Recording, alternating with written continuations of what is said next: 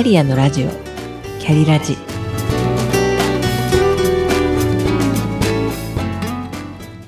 この番組は自分の中の多様性と可能性を最大限生かしてしなやかに100年生きたい。そんなあなたに向けてお送りする聞くカウンセリング番組です。お疲れ様です。キャリアコンサルタントの香りです。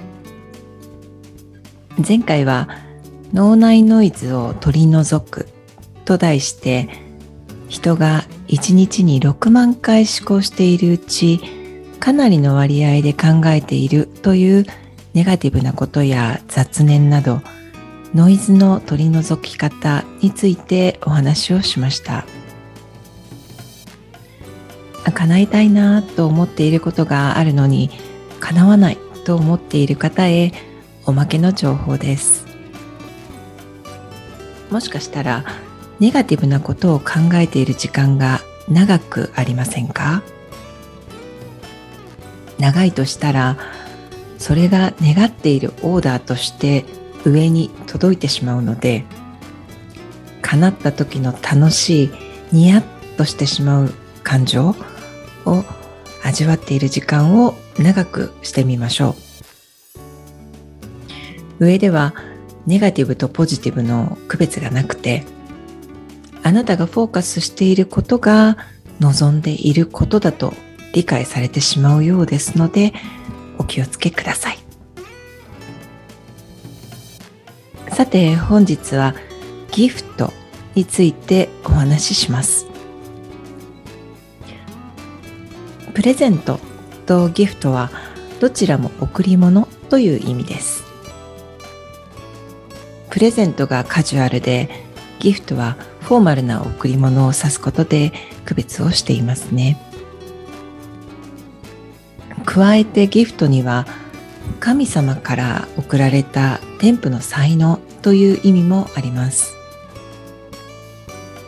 その才能という意味のギフトをブルース・オールマイティという映画を例にお話しします。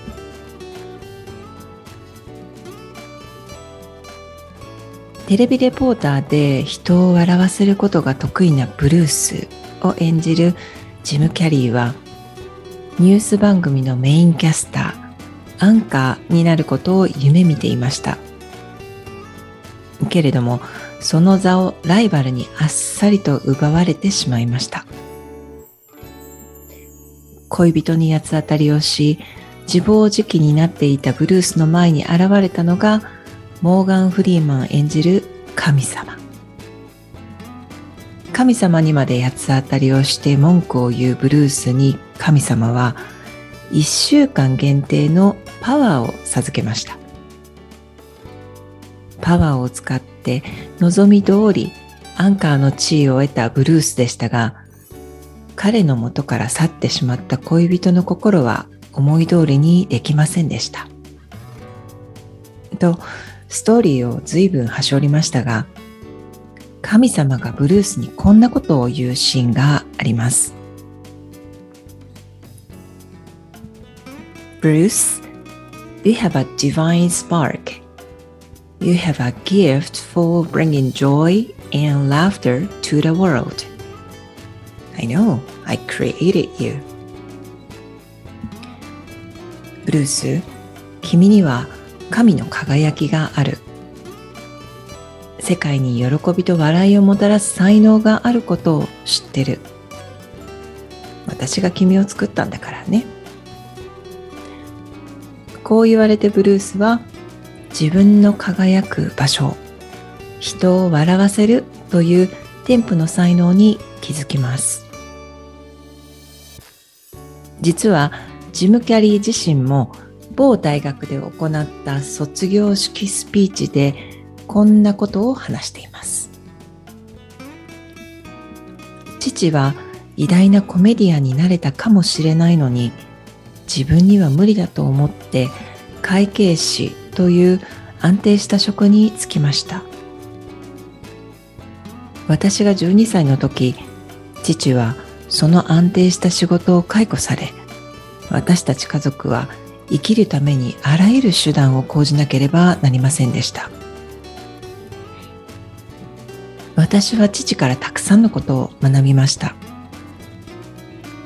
中でもやりたくないことを選んでも失敗するのだから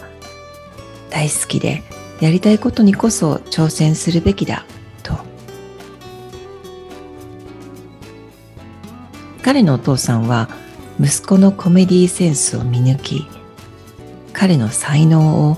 自分の二度目のチャンスのように思っていたそうです。ジム・キャリーがプロのコメディアンとしてデビューして2年後ロサンゼルスである晩はたと気づいたそうです。自分の生涯の使命は父のような人を心配事から解放してあげることなのだと。私たちはとかく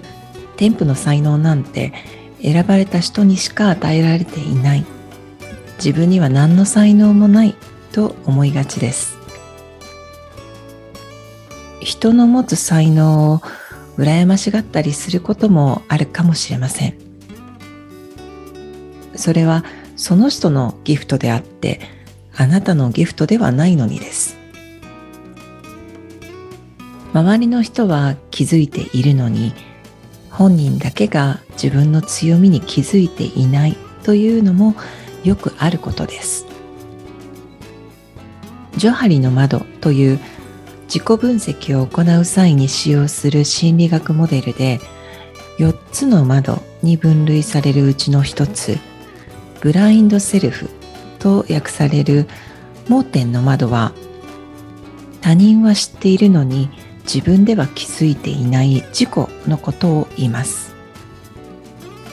盲点だったというように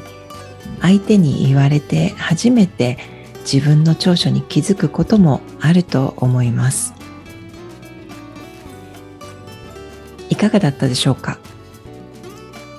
ご紹介した映画とエピソードがあなたの才能ギフトに気づくきっかけになりましたら幸いです。今回も最後までお聴きくださりありがとうございましたそれではまた。